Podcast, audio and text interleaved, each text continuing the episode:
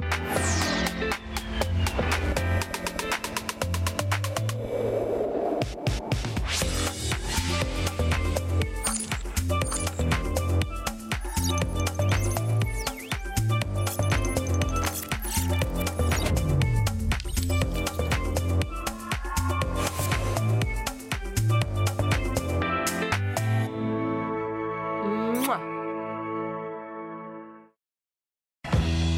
En el mundo se calcula que 1.300 millones de personas, es decir, una de cada seis, viven con una discapacidad importante, de acuerdo con datos de la Organización Mundial de la Salud. En México, el Censo de Población y Vivienda 2020 calcula que existen 6.179.890 personas con algún tipo de discapacidad, lo que representa 4.9% de la población total, de las cuales 53% son mujeres y 47% son hombres. Aunque todos podemos ser parte de estas cifras, pocas veces se reflexiona en cómo cambiaría nuestra vida y nuestras relaciones si se llega a tener una discapacidad.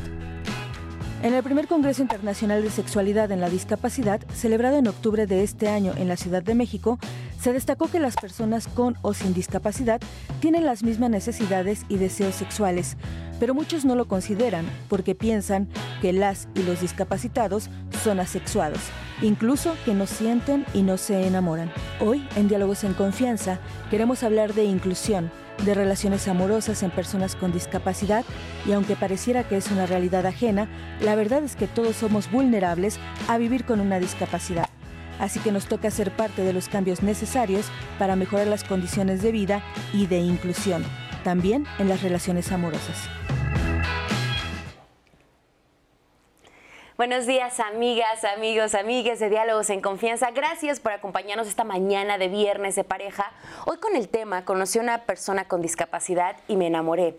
Vamos a analizar cuál es la situación actual, si es que realmente hay un acceso para que puedan ejercer con plenitud sus derechos sexuales reproductivos y por supuesto el derecho al placer a las personas con discapacidad. Vamos a hablar sobre los estereotipos y los prejuicios que existen en nuestra sociedad, así que quédense con nosotros porque es un tema necesario, importante y que vamos a desmenuzar hoy aquí en Diálogos en Confianza. Saludo con mucho gusto a nuestras compañeras intérpretes de lengua de señas mexicana. En este momento se encuentra Lía Badillo que estará alternando a lo largo del programa con Magdalena Alejo. Y como siempre, es un placer compartir esta conducción y espacio con mi compañero Eduardo Valenzuela. Lalo, ¿cómo estás? Buen día. Hola Minat, ¿cómo estás? Muchísimas gracias por estar conectadas, conectados, conectadas a esta transmisión. Una vez más aquí en Viernes de Diálogos en Confianza. ¿Qué temas tan importantes? Y la verdad es que platicábamos fuera del aire esta necesidad por ya diversificar estos temas y poder romper estos estigmas que todos y todas tenemos eh, históricamente aprendidos acerca no solamente de, la sexualidad, sino de la sexualidad de, personas con discapacidad. Entonces, bueno, tenemos aquí un panel impresionante que aparte ya nos advirtió que nos vayamos duro. Entonces no vamos a dejar ninguna duda fuera. Vamos a estar muy atentos de sus comentarios. Acuérdense de llamarnos al 55 51 66 40 00. Descarguen la app de 11 más donde podrán ver este programa y todos los programas del año, del año pasado, del antepasado, todos los programas que Diálogos en Confianza tiene para ustedes y también el Canal 11. Y pues nada, siéntense, disfruten el programa, ya es viernes, entonces pues vamos a darle con todo. Así es, Once va contigo y recuerden que en la app pueden encontrar todos, todos los programas, no solo de diálogos en confianza, sino también, también del Once. Les presentamos a los especialistas que conformarán la conversación de hoy. En primer lugar, le damos la bienvenida a Alexa Castillo Nájera Salif. Ella es periodista, psicoterapeuta y sexóloga humanista con perspectiva de género. Alexa, bienvenida, ¿cómo estás? Muy contenta de estar aquí para poder poner y desmenuzar justamente la vivencia erótico-sexual de las personas con discapacidad o en situación de discapacidad. Totalmente de acuerdo. Asimismo, también le damos la bienvenida a Enrique Vázquez. Él es psicólogo y activista por los derechos de las personas con discapacidad. Quique, ¿cómo estás? Bienvenido. Muy bien, muy, muy emocionado. Me encanta tocar estos temas este, desde, desde la psicología y desde el trabajo de investigación que he hecho de la psicología libre de capacitismo. Entonces, ha sido muy intensa la lucha y la la investigación sobre cómo se instala el capacitismo en la cabeza de las personas, incluso las personas con discapacidad. Entonces va a haber mucho que contar. Mucho de qué hablar, sin duda alguna. Y finalmente, y con el mismo gusto, le damos la bienvenida a la licenciada Roxana Pacheco Martínez. Ella es fundadora del Instituto Mexicano de Sexualidad en la Discapacidad y de la Fundación para la Inclusión y Desarrollo de Personas con Discapacidad, AC. Roxana, ¿cómo estás? Qué gusto tenerte con nosotros. Eh, muchísimas gracias. Un honor, un placer que me hayan invitado. Muchas gracias. Y pues para comenzar con esta conversación, vamos a ver la entrevista que le realizamos a Jessica Feregrino. Ella es orientadora en sexualidad para personas con discapacidad. Bueno, pues el tema de establecer algún tipo de relación afectiva o sexual con otra persona es como vital en cualquier ser humano. Eh, el establecimiento de este tipo de relaciones de personas con discapacidad, pero también entre personas con y sin discapacidad, es algo que ya se viene observando ¿no? en los mismos colectivos. Sin embargo, en el ámbito social observamos todavía un rechazo, una imposibilidad de que puedan ellos ser amados, amar, desear, ser deseados. Y entonces cuando hacemos estos cruces de la discapacidad más el tema de pareja, pareciera que tiene que haber un consentimiento, una aceptación de otros para que se pueda establecer este tipo de relación. Y a veces ante lo desconocido lo rechazamos y creo que nos estamos limitando y prohibiendo y excluyendo de la posibilidad de establecer una amistad, una relación de pareja, pero también incluso sabernos que dentro de nuestros mismos entornos reales contamos con personas con discapacidad. Eh, establecer un vínculo no hay la dificultad por parte de ellos, sino más bien por esas resistencias de no pensarse que ellos también pueden, por ejemplo, garantizarse el derecho a vivir en matrimonio, elegir con quién vivir, aun cuando nuevamente lo refiero, ya son derechos garantizables en el sentido que están estipulados. De pronto se pareciera que las personas con discapacidad históricamente se han quedado como en los resguardos y cuidadas por otras personas. Y entonces tal vez si ha sucedido que si yo me acerco a conversar con la persona en las diferentes formas de comunicación, pareciera que también incluso las personas podemos estar como contra el sistema. Es como o lo hacemos por caridad o lo hacemos como pobrecitos y no, realmente cuando ya tienes una toma de conciencia y una sensibilización de que la diversidad está presente en cada uno de nosotros, es más fácil entender que somos diversos, que somos todos existentes y todos somos posibles. Y pensar que a veces es mejor que entre ellos se tengan estas relaciones y que por eso nos alejemos, sino al contrario es, yo también soy parte de esto, como esa persona también es parte de mí y que podemos establecer diferentes vínculos en diferentes espacios, ¿no? Y también aprender a reflexionar sobre desde dónde me paro cuando veo a la persona con discapacidad, como el yo soy el capaz y el incapaz, yo le estoy apoyando a la persona o yo más bien hasta puedo estar haciendo un obstáculo para su participación en igualdad de oportunidades como las demás. Muchas gracias a Jessica Feregrino, orientadora en sexualidad para personas con discapacidad, porque nos está dando muchos puntos de análisis con los que comenzaremos la plática de hoy. Y me gustaría empezar por preguntarles, Alexa, ¿estamos acostumbrados a pensar que las relaciones eh, amorosas y afectivas solo son para determinadas personas con ciertas características? Bueno, ese es un súper, súper error. Creo que en, eh, empezamos con esta parte de la sexualidad y de las vinculaciones, ¿no? ¿Quiénes sí pueden vivir una sexualidad que pues todas las personas nacemos como seres sexuados o sexuadas, ¿no? Desde el nacimiento, desde la caricia de mamá, papá, eh, las personas que nos están cuidando, o sea, empieza a hacer esta evolución. Entonces, el decir y marcar esta gran diferencia entre ustedes las personas con discapacidad y nosotras las personas típicas o o hegemónicas o, más comunes, ¿no? Porque eso es realmente esta parte de la normalidad, ¿no? La, norma es lo más común. Es de una ventana, de un 100% lo más común, eso se toma como lo la, la norma. Y el problema es cuando esa norma entra a estos diagnósticos o estas situaciones de discapacidad, que empieza es, si no eres normal, eres anormal, te sales de esta norma. Entonces, hablar de eh, vinculaciones erótico-afectivas, pues todas las personas nos vinculamos de estas maneras desde que nacemos, con o sin algún tipo de eh, discapacidad o de diversidad. ¿Qué, ¿tú qué opinas al respecto? Eh, uy, es que es un tema bien interesante. Eh, creo que hay una distinción bien importante que creo que para mí es importante denunciarlo eh, creo que hay que hacer una distinción entre la diversidad funcional y la discapacidad porque hay funcionalidades eh, que existen, pero que son toleradas socialmente y que se toman como parte de la norma, aunque no lo sean. Eh, no es lo mismo tener, eh, por ejemplo, por poner un ejemplo burdo, miopía a debilidad visual. O a baja visión. O baja visión, pero el trato social o el estigma social que hay frente a alguien miope versus frente a alguien con debilidad visual es totalmente distinto. Entonces, desde ahí eh, teóricos y teóricas como Norman Kuhn o Emma van der Klipp decían que hay un cuerpo que se supone que deberíamos tener para poder acceder a derechos, para poder acceder a interacciones sociales o para poder acceder a relaciones. Eh, y que si no tienes esa integridad física obligatoria, entonces ya se te cuestiona qué tan apto, qué tan chido puede ser que te involucres en ese tipo de interacciones sociales.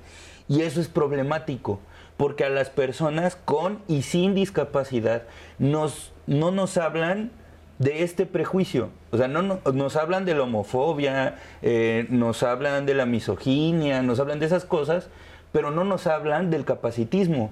No, y a las personas con, que vivimos con discapacidad o con diversidad funcional, no nos enseñan discursos que digan es digno y es bueno vivir con el cuerpo que tienes y enfrentarte a un mundo capacitista.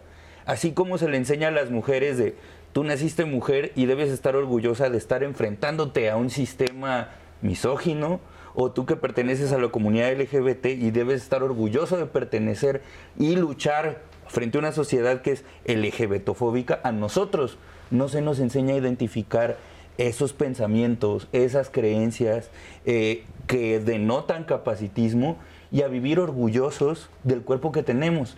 Y entonces la gente cree que hasta que no me rehabilite, no voy a tener acceso a una relación de amistad. Hasta que no aprenda a hablar como tú hablas, no voy a tener acceso a tener una relación de amistad. Hasta que no me aprenda a mover como tú te mueves o a, conceptualizar como tú conceptualizas, no voy a tener derecho o, no se me va a tratar en igualdad de circunstancias o se va a dudar de mi voluntad al momento de relacionarme contigo. Y entonces de ahí em, del capacitismo se empiezan a enraizar creencias como del tipo una persona con funcionalidad hegemónica que se relaciona con una persona con discapacidad se va a sacar ventajas, se está aprovechando de la persona con discapacidad o la persona con discapacidad eh, tiene que estar agradecida de que alguien pudo hacer a un lado su diversidad funcional para estar con ella. Y lo que estamos diciendo entre líneas es negar o anular que el cuerpo con diversidad funcional o con discapacidad es digno de vivir. Entonces, creo que hablar de sexualidad y de relaciones humanas en discapacidad para mí ha sido problemático, porque la conceptualización de las relaciones humanas están dictadas por hegemónicos. Las oportunidades sociales las tienen aseguradas los hegemónicos. La conceptualización la tienen los hegemónicos, entiende el amor desde ellos. Pero cuando nosotros entramos a la ecuación ya no es amor, no sé qué es. Y entonces autores y autoras como Carlos Escliar o Paul Preciado hablan de la monstrificación del otro, de estas miradas que en afán de hablar de una otredad no se dan cuenta que en lugar de hacer del otro un otro y de reconocer en el otro a una parte de uno mismo, estamos monstrificando a otra persona y estamos validando y justificando cosas que marquen límites entre unos y otros pero poco se discute, eh, digamos que seguimos pensando la discapacidad como algo que parte del cuerpo y no es así. La discapacidad surge en las barreras y las barreras pueden ser tan obvias como hay escalones y no puedo subir o pueden ser tan sutiles como una actitud que se toma frente a alguien con un cuerpo diverso. Entonces, no es lo mismo, por ejemplo, una persona que adquiere una discapacidad porque fue criada como hegemónico frente al fenómeno de la discapacidad, a haber nacido con discapacidad y empezar a resolverse preguntas. Y una de las preguntas que, por ejemplo, yo veía desde niño era, ¿por qué cuando un hegemónico va por el mundo, es bien recibido, es abrazado, pero cuando yo voy por el mundo, lloran? Cuando yo voy por el mundo, hay extrañeza, hay esta onda de súper ajeno y yo, o sea, desde niño lo viví y no soy tonto, o sea, me doy cuenta de lo que está pasando y la gente asume que no me doy cuenta. La gente piensa que no, no puedo reaccionar frente a eso o que ni siquiera lo distingo. Y es una creencia generalizada a cualquier persona con discapacidad. Incluso no dudo que ninguna de mis compañeras haya sido, eh, se haya sentido bajo este tipo de miradas, a pesar de que se dan cuenta, y este tipo de actitudes, a pesar de que lo ven. Pero es que el capacitismo no es discutido. Siempre que se habla de la discapacidad, se habla del cuerpo diverso, se habla del cuerpo ajeno, pero nunca se habla de la barrera, que es este capacitismo que nos machacaron en la cabeza desde el principio y que desde ese lente capacitista es el que estamos tratando de explicar la relación y por eso cuando llega alguien con un cuerpo diverso es como, espérense, esta, esta, esta variable en la ecuación, ¿cómo, cómo que, la persona en ya quiere sexo? ¿Cómo se atreve? Eh, o, cómo que este que tiene parálisis cerebral eh, va a querer tener sexo? y, y eso es como de una manera muy elemental, porque no estamos hablando de las identidades y, no estamos hablando de comunidad LGBT que además es disca. Y eso todavía complejiza muchísimo más, porque en comunidades como la comunidad LGBT que de repente puede tener lineamientos en donde el cuerpo es importante y donde hay catalogaciones como los osos, las nutrias y las cosas así, eh, cuando llega alguien disca a querer pertenecer a esta este preentendimiento de los cuerpos y que no cabe, entonces ya no es un buen elemento para la misma comunidad, pero es justo porque no hemos hablado del capacitismo que incluso existe en la catalogación de los cuerpos por su tamaño, ya ni digas funcionalidad, pero el, el tema de las relaciones de pareja es tan complejo porque nos enseñaron a erotizar un cuerpo específico. Un solo tipo de cuerpo. Un, solo tipo de cuerpo. Entonces, cuando llegan las personas con discapacidad a querer relacionarse y a querer ejercer sus derechos sexuales y reproductivos, una de las barreras más horribles que enfrentamos las personas con discapacidad es que el hegemónico dude de nuestra voluntad, dude de nuestra autodeterminación, sea cual sea nuestra diversidad funcional. Y es entonces que uno supone que, o, que una persona hegemónica supone que yo, como persona con parálisis cerebral, no sé lo que quiero, porque como soy un angelito que vino del cielo y que no tengo malicia como para querer tener relaciones sexuales, pues no sabe lo que quiere. Y, y, pues estoy consciente de que quiero, quiero ejercer mi sexualidad, pero mi sexualidad al haber estado anulada tanto tiempo, está supeditada a ese maltrato que yo tuve desde pequeño o que yo tuve desde el trato con el otro. Entonces mi sexualidad no la vamos a poder entender con los mismos ojos de un hegemónico porque mis oportunidades relacionales no son las mismas, la conceptualización hacia mi cuerpo no es la misma y la, la erotización hacia mi cuerpo tampoco lo es. Y querer jugar a que sí es anular a que la existencia de un cuerpo como el mío es igual de bello y es igual de digno y es igual de deseable. Entonces, hay un chorro de matices y hay un chorro de fenómenos que se pueden observar siempre y cuando pongamos el prejuicio del capacitismo en la mesa. Si no es el capacitismo lo que vamos a discutir, porque ese es el problema, eh, hablar de la sexualidad simplemente es hablar de ese espacio de autorización eh, que el hegemónico nos da para poder entrar. Y ahí vamos a poder hablar montones. Y justo pones sobre la mesa algo que me parece fundamental para empezar a, desmenuzar, para empezar a analizar este tema, que es esta sociedad capacitista en la que vivimos y también el que esté en la punta o común ideal hablar de un cuerpo hegemónico. Entonces, empezamos, ¿a qué nos referimos al hablar de cuerpos hegemónicos? Eh, bueno, son los, los cuerpos típicos, como, como decía, ¿no? Cuerpos que no tienen la discapacidad evidente. Aunque la discapacidad, voy a decir, para empezar, el, espectro de la discapacidad es amplísimo. En las estadísticas que se manejaron al inicio, eh, solamente están considerando la discapacidad física, cuando en realidad habemos más de 20 millones 800 mil personas con diferentes condiciones y grados de discapacidad. Es, somos el colectivo más heterogéneo y complejo que existe, porque no solamente está la discapacidad motriz, como es nuestro caso, el caso de los tres, eh, em, sino tienes la visual, auditiva, la intelectual, la psicosocial, la múltiple y etcétera, la neurodivergencia y, todo lo que es, entre comillas, diferente a los demás, ¿no? Entonces, los, los cuerpos hegemónicos, las mentes hegemónicas, digamos, este, son los que están dentro, como decía Alexa, dentro de la norma. Pero fuera de ella estamos nosotras, las personas con discapacidad. Ahora, Em, regresando un poco a lo que decías, pues la sexualidad está presente a lo largo de la vida y nace y muere con la persona. Es esta dimensión holística del ser humano, ¿no? Que te atraviesa y que eh, em, atraviesa todas las dimensiones, ¿no? Bio, psico, socio, espiritual, ¿no? Que todas las personas eh, vivimos. O sea, no por tener una condición de discapacidad, eh, ya ahora pierdes esta parte de tu vida, esta dimensión de la sexualidad de tu vida, ¿no? O sea, nosotros finalmente, eh, nosotras, nosotros y nosotres, eh, vivimos de acuerdo a, nuestra eh, realidad. Ahora, regresando un poco a la mirada de Quique, a lo que mencionaba Quique, ¿no? Esta mirada de la otredad hacia nosotros también impacta nuestra propia mirada hacia, hacia uno mismo, ¿no? Porque es, yo me estoy mirando con mis propios ojos o con los ojos que me enseñaron a mirarme, ¿no? Este, ¿Desde dónde me miro? Porque finalmente uno tiene que empezar a quitarse esos prejuicios hacia su propia persona, dejar de avergonzarse por el cuerpo con el que vive, ¿no? Eh, y decir, bueno, no, esto soy yo y esto que soy es mucho, es bastante, es una fregonería y con esto me comparto al mundo, ¿no? Y con esto me proyecto y tal. Eh, eh, hablar del orgullo de, las personas con discapacidad, o sea, de la dignidad, también hay aquí un tema, ¿no?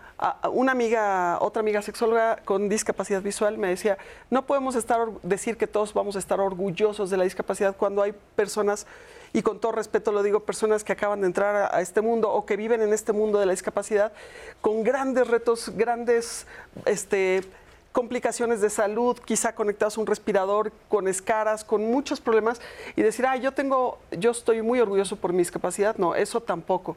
O sea, sino simplemente yo soy una persona digna como cualquier otra persona. Tengo esta condición con la que vivo y aquí va a haber otro espectro, porque la discapacidad se vive de acuerdo a tu nivel socioeconómico, a tu nivel este, sociocultural, a tu entorno. No es lo mismo si tú vives este, con discapacidad en un entorno urbano que en un entorno rural, ¿no? en una comunidad, eh, porque ahí también vas a hablar de que la sexualidad, o sea, cambia, cambia en, en, este gran espectro, ¿no? O sea, no es lo mismo una mujer indígena con discapacidad, este, fíjense que en algunos eh, lugares ni siquiera se les llama, usan la palabra discapacidad, sino se les dice ollas rotas. ¿Cómo crees que una olla rota pues va a tener, eh, o sea, va a ser sexuada? O sea, de ninguna manera, ¿no?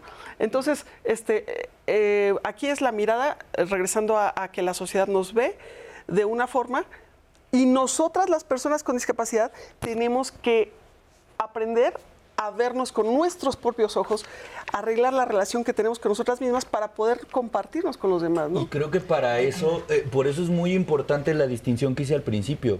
Una cosa es hablar del cuerpo, de la diversidad funcional, y otra del entorno discapacitante. Eso. Porque mi cuerpo, por más problemas que pueda tener, muchos de esos problemas no deberían existir porque hay cosas que las personas con discapacidad deberíamos tener contempladas en el entorno donde estamos.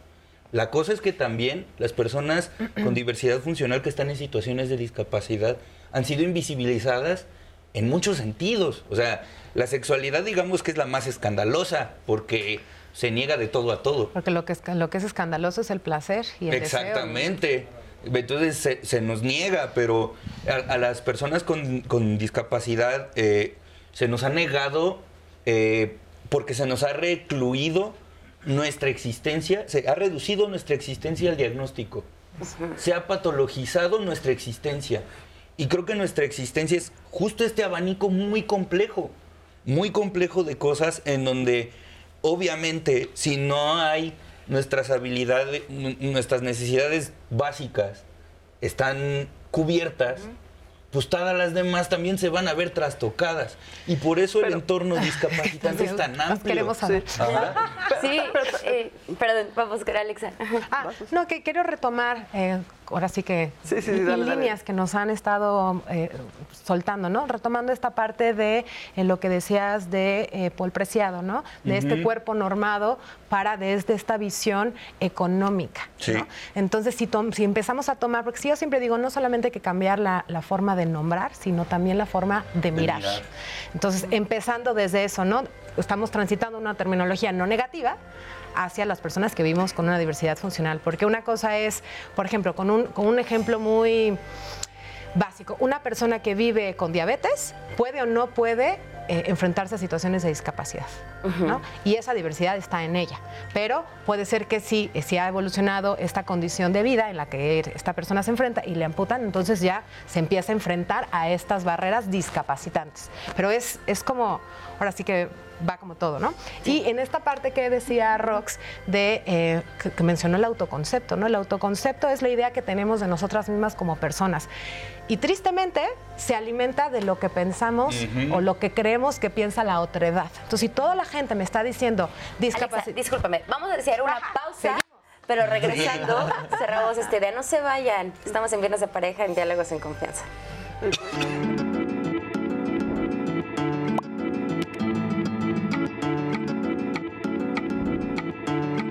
La autonomía permite a las personas con discapacidad tomar decisiones que afectan su vida diaria, respetando su dignidad y capacidad de autodeterminación.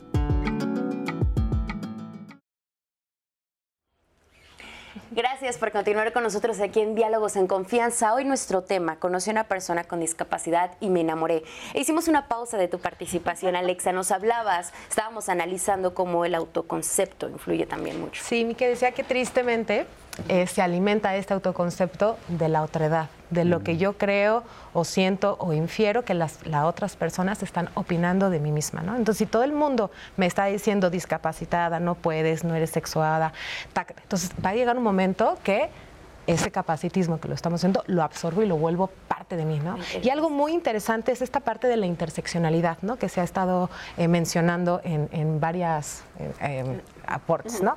No es lo mismo una persona que otra, porque siempre tiene que ser el enfoque centrado en la persona. ¿no? Entonces, si de por sí el mundo eh, es muy patriarcal, misógino, machista, ¿no? Con una eh, busca esta esteticidad, ¿no? Entonces, si de por sí la gordofobia, el gordodio está ahí, ¿no? Y- y las le, agregas, la le agregas mayoría. este factor mujer en situación de discapacidad, que también me tengo que afrontar ya como llevando a esta parte de, eh, de las relaciones de pareja, a este amor romántico absoluto, que es, somos junkies del amor.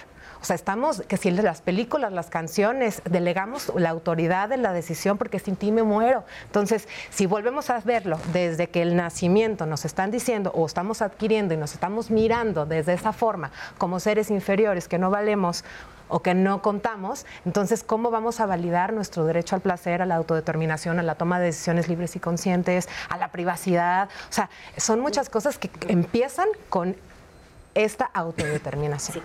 Sí, y eh, súmale a, a este tema de la autodeterminación, súmale también a veces las dificultades que tienen las personas para acceder a su propio cuerpo y a tomar sus decisiones porque tienen alta dependencia, ¿no? Cuando tienes uh, problemas de movilidad reducida muy severa, ¿no? Una discapacidad múltiple, ¿no? Donde otros y otras, tus, generalmente tus cuidadores, tus que son suelen ser las mujeres, las madres cuidadoras, este, te, eh, pues tienen que eh, hacer cosas por ti, ¿no? Cuidarte, protegerte. Entonces, ellas mismas te sobreprotegen, te infantilizan, ¿no?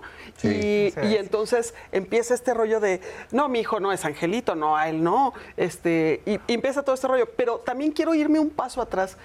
Vamos a hablar de que la sexualidad en general en el mundo Es un tabú. es un tabú. Claro. Sí. O sea, todavía hoy hay infibulación en algunos países este, de Medio Oriente, ¿no? Entonces, imagínate, si todavía se les niega el placer a las mujeres convencionales, pues ¿cómo vas a pensar en las mujeres con discapacidad?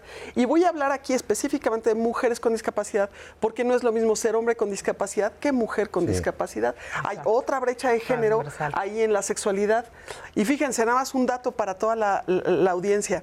¿Saben que apenas en 2015 se hizo la primera resonancia magnética de clítoris y se encontraron sus estructuras profundas en el 2015? 2015. O sea, antes de la pandemia. Entonces, imagínense, eh, porque vamos a saber que también aquí en el modelo, o sea, el tema médico eh, es, este, es un, bueno, históricamente la medicina es patriarcal.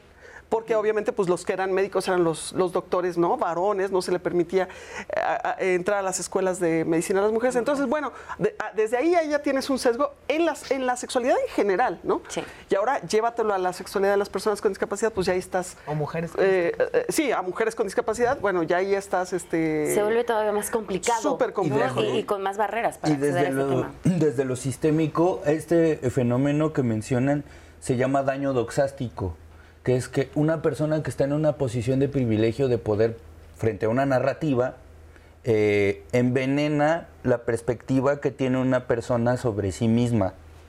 Tiene nombre y es una práctica que se llama daño doxástico y está desde una conducta institucionalizada como el hecho de que a las personas con discapacidad no se nos contemple en secretarías o en institutos de los diferentes estados, de las diferentes dependencias, no solo una, sino que en las diferentes dependencias no haya un campo dedicado a eliminar los entornos discapacitantes, pero también en la vida común. Hace un ratito hablabas eh, de, del amor romántico, ¿no? De, este amor monstruo. romántico que, que, que- que tenemos, ¿no? De este monstruo patriarcal también. Voy a poner un ejemplo que puede sonar muy tonto, pero es muy representativo de esto. Eh, en Mariada del Barrio, una de las escenas más memorables es cuando Soraya Montenegro a cacha, a su sobrino. ¿Qué haces besando a la lisiada, no? Eso, eso ya, eso ya habla de una posición popular. social en la que se le pone a la persona con discapacidad y en el final de esa telenovela ella sale caminando Sí, es y literalmente el discurso es gracias al amor de esta persona y de mi familia yo pude caminar, o sea, Se me el amor romántico no solo va a cambiar para bien a las personas, sino que va a curar la diversidad funcional, porque el cuerpo que debe ser amado, el cuerpo que debe ser deseado, no debe ser una persona con diversidad funcional, porque la diversidad funcional y la discapacidad se piensan como un defecto y se piensan como un defecto por este prejuicio médico médico patriarcal. O sea, puedo, o sea, puedo decir que como hombre tal vez no he enfrentado tantas barreras, pero sí hay que reconocer que el capacitismo se nutre muchísimo de esta noción médica hacia el cuerpo, cuando lo que no volteamos a ver son las barreras. Eh, un, ejemplo que pasó con consultantes que tengo es, alguna vez una persona que no tenía una pierna usó el trolebús, se sube y le dijo a una señora que iba con su bolsa en el autobús que, pues, que quitara su bolsa porque pues, es un asiento reservado. Y entonces la señora se la lo empezó a molestar y le empezó a agredir que porque por qué me mueven. Y entonces el chofer, en lugar de decirle a la señora, usted se está sentando en un lugar que no le toca, le dice, es que tú para qué te subes al autobús. Tú no deberías estar aquí. Y eso es un prejuicio capacitista, ¿no? El, que está mal es el cuerpo no apto, ¿no? El que no tiene esta integridad física obligatoria. Y el problema de la discapacidad ha sido justo ese, que hemos pensado que el problema es el cuerpo, pero no el entorno que no es accesible, pero no el entorno que es universal, pero no estas ideas que me hacen poner por en- un cuerpo por encima del otro. Porque el entorno está pensado para este cuerpo hegemónico y no para ser Exactamente. un entorno realmente inclusivo donde se respeten. ¿Quién es, quién entra en este cuerpo hegemónico? Exacto. O sea, porque aparte son unas tres, cuatro personas, porque aparte es contextual, ¿no? Claro. O sea, depende del, del lugar y el tiempo, de que alguien esté eligiendo cuáles son los cuerpos deseables Sí. y que pu- pueden desear, deseables medios. y deseantes. Está Claro. la influencia de los medios, ¿no? Total. Y es lo que estos estándares de belleza que a lo largo del tiempo han cambiado. Y si les parece bien, vamos a ver, vamos a ver los comentarios que tenemos en las redes sociales. Claro que sí, la verdad es que es un tema bastante interesante, como dicen, hay millones de aristas. Este, creo que los- los- el término que acabas de, de cuestionar, Alex, es bastante importante, ¿qué es hegemónico? Y esta parte como de toda la, todo el espectro de la diversidad y la, y la diversidad funcional, pues en realidad lo tenemos como muy estigmatizado a lo que es muy evidente y a lo que verdaderamente se puede ver así luego, luego, ¿no? quiero hablar de Eh, públicas. Claro, Sí, sí, claro, sí, sí, adelante. completamente. No, tenemos que hablar de muchísimas cosas. Permítenos, porque todavía no se nos acaba este programa. Solamente me gustaría eh, eh, leerles algunos comentarios que está haciendo la gente. Por ejemplo, nos dicen saludos a todos, diálogos en confianza. ¿Cómo pueden las personas con discapacidad acceder a información sobre sexualidad de manera inclusiva? Muchas gracias por el comentario. Ahorita lo platicaremos. Creo que Alexa tiene muy, muy buena este, información acerca de eso. Eh, María Guadalupe dice, eh, envía saludos al panel y pregunta, ¿qué servicios de apoyo existen para personas con discapacidad en temas relacionados con la sexualidad? La asistencia sexual que ahorita yo creo que le vamos a dedicar mucho tiempo, porque creo que es algo bastante Sí. interesante. Muchas gracias María políticas Guadalupe por tu comentario. Este es un comentario anónimo que dice, es un tema con muchas aristas. Desde, años, desde hace años conocí a una chava que tenía una discapacidad. Nos enamoramos, pero ella no quiso continuar con la relación porque le costaba trabajo los temas de tener familia o hijos conmigo. Perfecto, eso, eso también es importante, la Sí, familia, claro. ya no solo la sexualidad, sino el desarrollo de una familia. claro. Vamos a tener aquí presentes los comentarios Sí. para ir, ir sacando uno por uno. Hola Eduardo Natalia y a todo el equipo de Diálogos en Confianza. Soy Francisco y llevo seis meses con mi novio. Tenemos muchas ganas de iniciar una vida sexual. Hablando de accesibilidad, pareja y placer, ¿exis- ¿existen adaptaciones o recursos específicos para garantizar la comodidad y el placer de nuestra intimidad? Muchas gracias Francisco. Supongo que Francisco eh, tiene una relación con una persona con discapacidad y no ha podido cruzar esta, esta parte por falta de información y ahora te la daremos. Bueno, tenemos aquí a las y los expertos. Y Diana Martínez dice, muchas felicidades por el tema. Me acabo de enterar que se llevó a cabo el Congreso Internacional de Sexualidad en la Discapacidad. ¿En dónde puedo consultar más detalles de este evento? Muchas gracias Diana. Ahorita te lo ponemos, pero aparte te lo reiteramos en las redes sociales para que ahí esté el acceso a, a la información. Para recapitular, bueno, creo que tenemos eh, diversidad funcional, discapacidad, la interseccionalidad que a mí me parece fundamental porque también es, es, es algo de ya dejar de ver un panorama global y ver específicamente los casos de las personas, como dices, las brechas, este, las brechas de género, orientaciones sexuales, unido con la discapacidad, este, también las personas racializadas. O sea, creo que es un tema bastante amplio que es muy interesante. Pero antes vamos a ver el testimonio que nos da Karina. Karina eh, tuvo un accidente hace seis años y nos cuenta cómo ha sido su experiencia para adaptarse a una vida con discapacidad. Vamos a verlo y continuamos. Tengo 44 años y sí, actualmente este, tengo una pareja. Ok, pues hace aproximadamente seis años tuve un accidente automovilístico y ha cambiado totalmente mi vida ya que eh, entré en muchas este, situaciones de salud y después pues la aceptación, el duelo de haber perdido un miembro. En cuanto a, a mi vida, pues obviamente también tuve una pérdida que fue mi madre, entonces tu- fue como doble la pérdida y entonces ahí fue donde se me complicó un poquito más volver a salir adelante. Pues a poco tiempo de mi accidente, casi recién salí del hospital a los dos meses, conocí al entrenador de fútbol de, este, de amputados. Y ahí fue donde empecé a aprender este, a, a saberme manejar en, en los bastones canadienses y a darme cuenta de la dificultad que era, de hecho, incluso bajar una banqueta, por ejemplo, poderme subir al transporte público. Bueno, al principio la situación emocional fue complicado, porque ya lo comentan los compañeros, que primero hay que aceptarse uno. En mi caso, pues bueno, por la discapacidad que es visual, la pérdida del miembro, y bueno, por eso es que se me complicó un poquito empezarme a relacionar con, con los chicos, bueno, o con, o con la pareja, ¿no? Entonces, este, mantuve este, la relación, conocí una persona con una discapacidad diferente a la mía, que es de lesión. Entonces, ha sido como que un, un poquito más complicado el poderme adaptar, ¿no? Este, él a su, a su discapacidad y yo a la mía. Entonces, ha sido complicado porque también nunca pensé el que después de una, este, pues de una vida convencional, a pasar a una vida con discapacidad, pudiera volver a, este, a tener una pareja, ¿no? Y que me aceptara con, con, este, con la situación en la que yo me encuentro. Pues en especial la, la situación de la educación en cuestión de la discapacidad, tanto para personas convencionales como para nosotros mismos, es muy escasa, no tenemos nada de información y yo quiero que haya un poquito más de inclusión en todo, en todos los aspectos, en cuestiones escolares, en cuestiones laborales y, este, y en nuestra propia familia. Karina, muchísimas gracias por permitirnos compartir tu historia, por poder conocer cómo ha sido este proceso para ti. Y yo quiero retomar obviamente todo el testimonio, pero justamente esto que ella dice al final. Ella recalca esta falta de información que existe incluso para las personas con discapacidad, pero nos habla también de la educación no solo laboral, eh, educativa, sino también dentro de la familia. Y creo que se relaciona mucho con esto que quieres comentar, Roxana, o sea, que es algo estructural, algo que desde las políticas públicas incluso empieza. Exactamente, ahí vamos a empezar. ¿Por qué estamos en esta situación? Estamos en esta situación por la falta de políticas públicas con perspectiva de discapacidad, de discapacidad e interseccionalidad, ¿no? Eh, donde hablábamos pues de todos estos temas.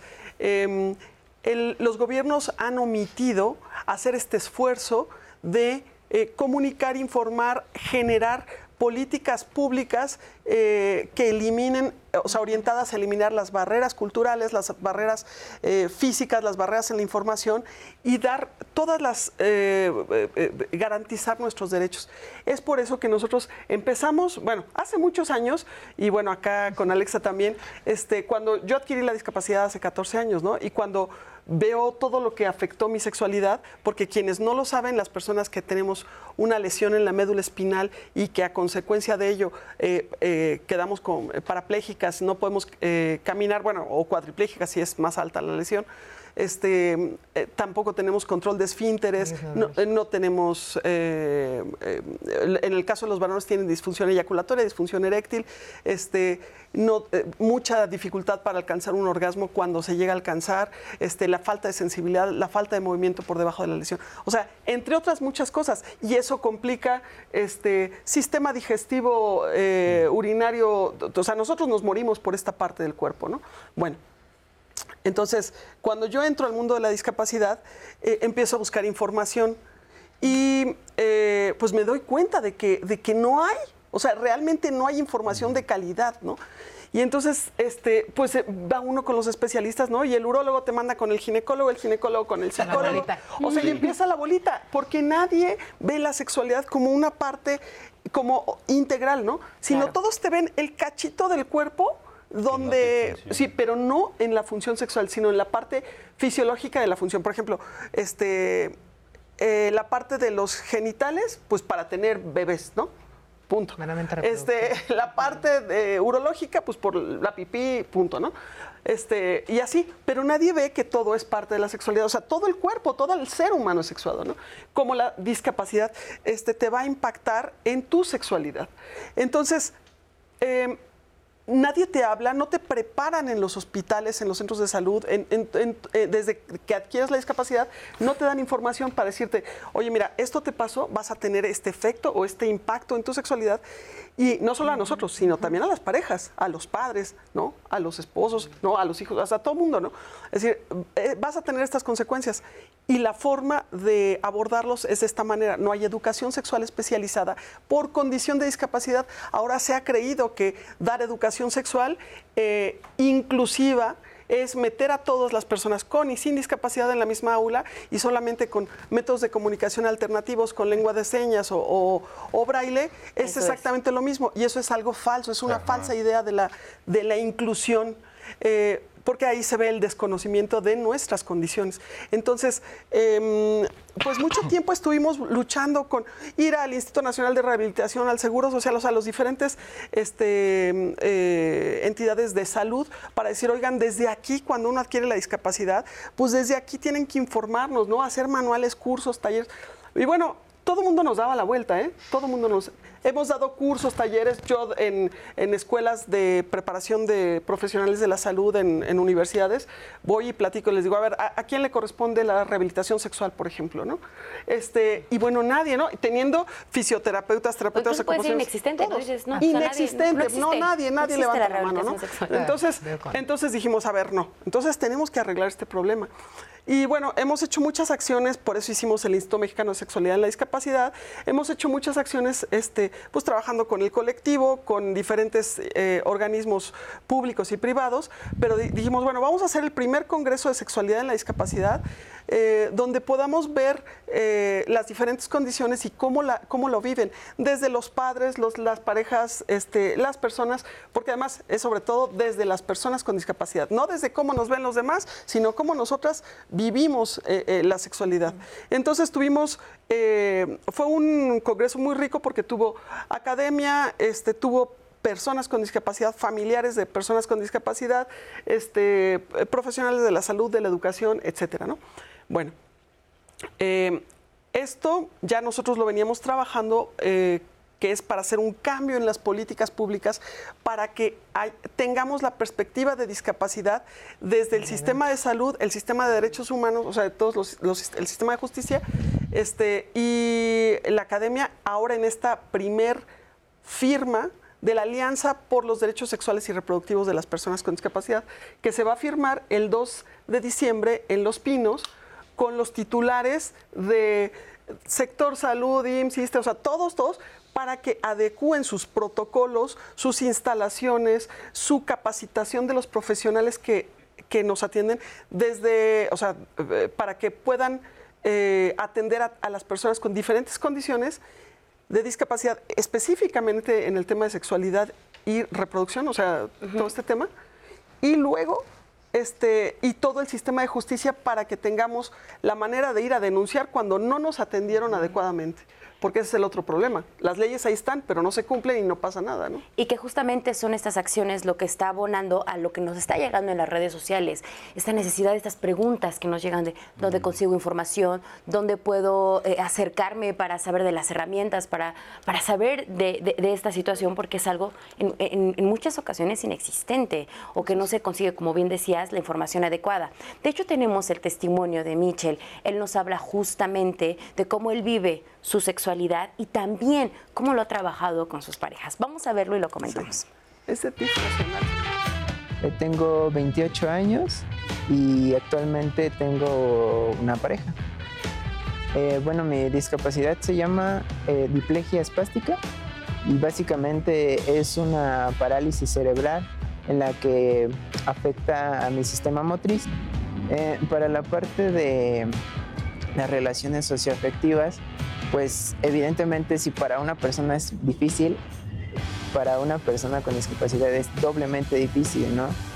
Puesto que tiene que luchar con estos estigmas que han, nacido desde mucho antes de, mí. Eh, sí, he tenido varias, varias este, parejas. Eh, yo creo que el, factor común en esta parte es eh, mis parejas son un poco más de mente abierta, ¿sabes? Se, adaptan a la condición que tengo. ¿Qué quiere decir? Que están conscientes de la situación y no me exigen ni más ni menos. En la parte de, de, de las relaciones también, pues influye mucho la actitud, ¿no? Porque si estás muy inseguro, muy ansioso, no sabes cómo para dónde dirigirte, qué hacer, qué no hacer, y no sabes tú, pues mucho menos la persona que te, que te está acompañando, ¿no? Entonces, si tú planteas desde un principio tus situaciones limitantes y capacidades diferentes, como, como eh, está bien dicho decir, este, siento que la persona puede girar alrededor o en función de eso, ¿no? Y entonces ya sabes cómo en qué apoyarlo, en qué no apoyarlo, en qué darle su espacio, y va, va siendo un poquito más este, balanceado, ¿no? Porque eh, eso es lo que se tiene que llegar a, en cualquier relación, el balance, ¿no? Que no es, no es, lo mismo el amor de hace de los 60, de la Edad Media y, por ejemplo, la actual, ¿no? Entonces la actual pues ya no es tan cerrada como a una relación forzosa eh, tan estricta, ¿no? Es más abierta, más, más flexible. Entonces, eh, creo que puede llegar en algún punto donde pues eh, alguno de los dos se sienta eh, libre de irse o si se siente una buena convivencia, una buena actitud, incluso una buena construcción entre ambos y tener mucha comunicación, mucha comunicación porque eso ayuda a alimentar tanto la relación como la confianza entre, entre uno mismo y con la pareja. Muchas gracias a Michelle por compartirnos cómo él ha ejercido su derecho a la sexualidad. Y bueno, nada más para complementar lo que estaba comentando Rox de la Alianza, es con DIF Nacional. Sí, y bueno, retomando un poquito el primer testimonio que estábamos viendo, ella cerró con una, una frase que, bueno, se me quedó aquí grabada, que es, me aceptó como soy. Como si como si todas las personas que vivimos en esta con situaciones de discapacidad con diversidad funcional tuviéramos que bajar nuestros parámetros de eh, consensos, consentimientos, límites, ¿no? Para poder eh, querer ser parte de una pareja, ¿no? Entonces, volvemos a lo mismo, ¿no? Son, son cosas que se siguen hablando desde el colectivo porque también nos lo vienen a decir mamás, papás, familia, sociedad y porque las películas que hay es, pues me mato, si no, si ya con la discapacidad, pues me mato, ¿no? Mejor me mato, ¿no? O sea, todo, todo esto que nos están diciendo, nos están diciendo que somos y se están limitando a un cuerpo apto o no apto, pero ¿para qué? Creo que desde ahí es el, retomar esta vivencia de este derecho al placer, que también el placer lo vemos limitado mucho al placer sexual, ¿no? Cuando el placer es algo mucho, mucho más amplio. Entonces, retomando todo esto que estamos diciendo es, y retomando este concepto que habíamos dicho de cuál es este cuerpo hegemónico, cuál es este cuerpo que merece ser deseado o merece desear, porque también viene también esta patologización para las personas que eh, se enamoran, están con nosotras, ¿no? Empiezan muchas terminologías súper patologizantes que no necesariamente representan a todas las personas. Y es que yo creo que también otra de las grandes barreras es que cuando pensamos en la sexualidad y en el ejercicio, ¿no? Pero en relaciones sexuales todo está muy centrado en la genitalidad y en el coito muy, muy centrado ahí, entonces eso limita y pues aumenta las barreras. Que y hablamos también de el lenguaje, ¿no? De juegos previos como si no fuera un ejercicio pleno y sexual, el estar en el cachondeo y en la deliciosidad de compartirse, mirarse, tocarse, estar, eso es previo. Eso ni siquiera es sexo, un sexo oral, un, acariciarse, o sea, en la... Es un extra. Es, ajá, eso es antes, como si el coito y la penetración fueran el plato fuerte, cuando pues es, puede estar o no estar y aún así tener una vinculación, un compartirse erótica y sexualmente deliciosamente. O que incluso la experiencia de una relación sexual, digamos, chida, óptima, fue gracias a eso. O sea, ni siquiera es por la genitalidad, pero así de separados los tienen. Y es que el capacitismo es, o sea, vamos, que hablar de, psicología y discapacidad es conocer la historia de todo esto. Y la manera en la que se ha entendido la relación hacia la persona con discapacidad eh, sus raíces son profundamente eugenésicas. Mm. La eugenesia es lo que científicamente a principios de 1900 se pensaba que era el cuerpo óptimo, o sea, se tenía pensado un cuerpo óptimo, y entonces todo lo que científicamente fuera orientado a garantizar una sociedad llena de cuerpos óptimos era bueno científicamente. Y México estuvo adscrito al primer Congreso Internacional de Eugenesia en Latinoamérica, fue la sede y todo. Y adivinen quién fue la persona que acudió a ese congreso, pues fue Venustiano Carranza. ¿Y quién fue Venustiano Carranza? Una de las personas que arrastró la pluma en una de nuestras constituciones. ¿Qué quiere decir esto? Que los hábitos sociales que se establecieron hacia las personas que no cumplieran con ese cuerpo óptimo, tenían derecho a ser anuladas.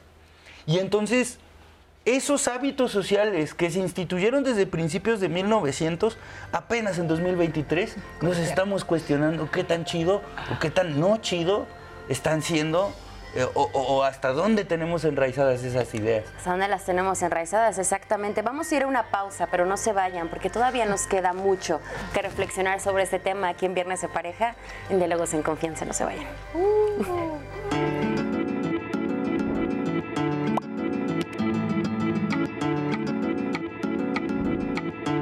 La sexualidad en personas con discapacidad a menudo se estigmatiza por estereotipos, falta de educación y actitudes paternalistas, lo que contribuye a su cancelación social.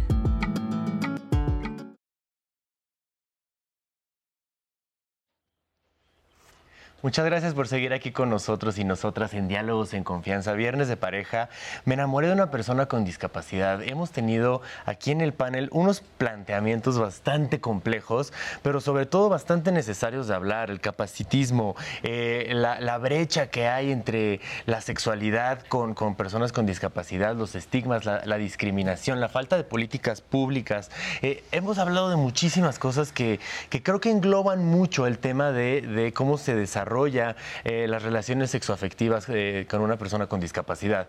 Sin embargo, creo que a, lo largo de estos dos bloques ya hemos eh, concientizado o hemos tratado de concientizar a las personas con discapacidad del derecho que tienen de una sexualidad digna, una sexualidad bien representada, una sexualidad decidida por ellos y ellas mismas. Entonces creo que a lo largo de estos otros dos bloques nos gustaría evolucionar el tema a hablar acerca de la manera en la que se podría acceder a información no solamente como una persona que vive con una discapacidad, sino también como una persona que se está relacionando con ella y, cómo también acortar esta brecha, si me, imagino, y ahora los, especialistas y las especialistas nos dirán, me imagino que si hay desinformación dentro de la comunidad de personas con discapacidad, bueno, creo que fuera de la comunidad hay muchísima más desinformación y si bien es responsabilidad de cada persona el poder tomar la iniciativa de informarse y de deconstruirse día a día y de hacer eh, estas, estas prácticas mucho menos estigmatizadas, ¿Dónde está la accesibilidad a esa información eh, para todas, todas las personas? ¿no? Entonces, eh, vamos a leer unas preguntas del público. Ahorita eh, hacemos algunos otros comentarios y me gustaría que las fuéramos contestando sobre la marcha. Por ejemplo, Juan Carlos Martínez nos dice, creo que solamente están hablando sobre personas con discapacidades físicas, pero ¿qué piensan sobre las personas con síndrome de Down? ¿Por qué, por qué se habla sobre una sexualidad truncada en personas con síndrome de Down? Por la infantilización a las personas con cualquier tipo de discapacidad intelectual.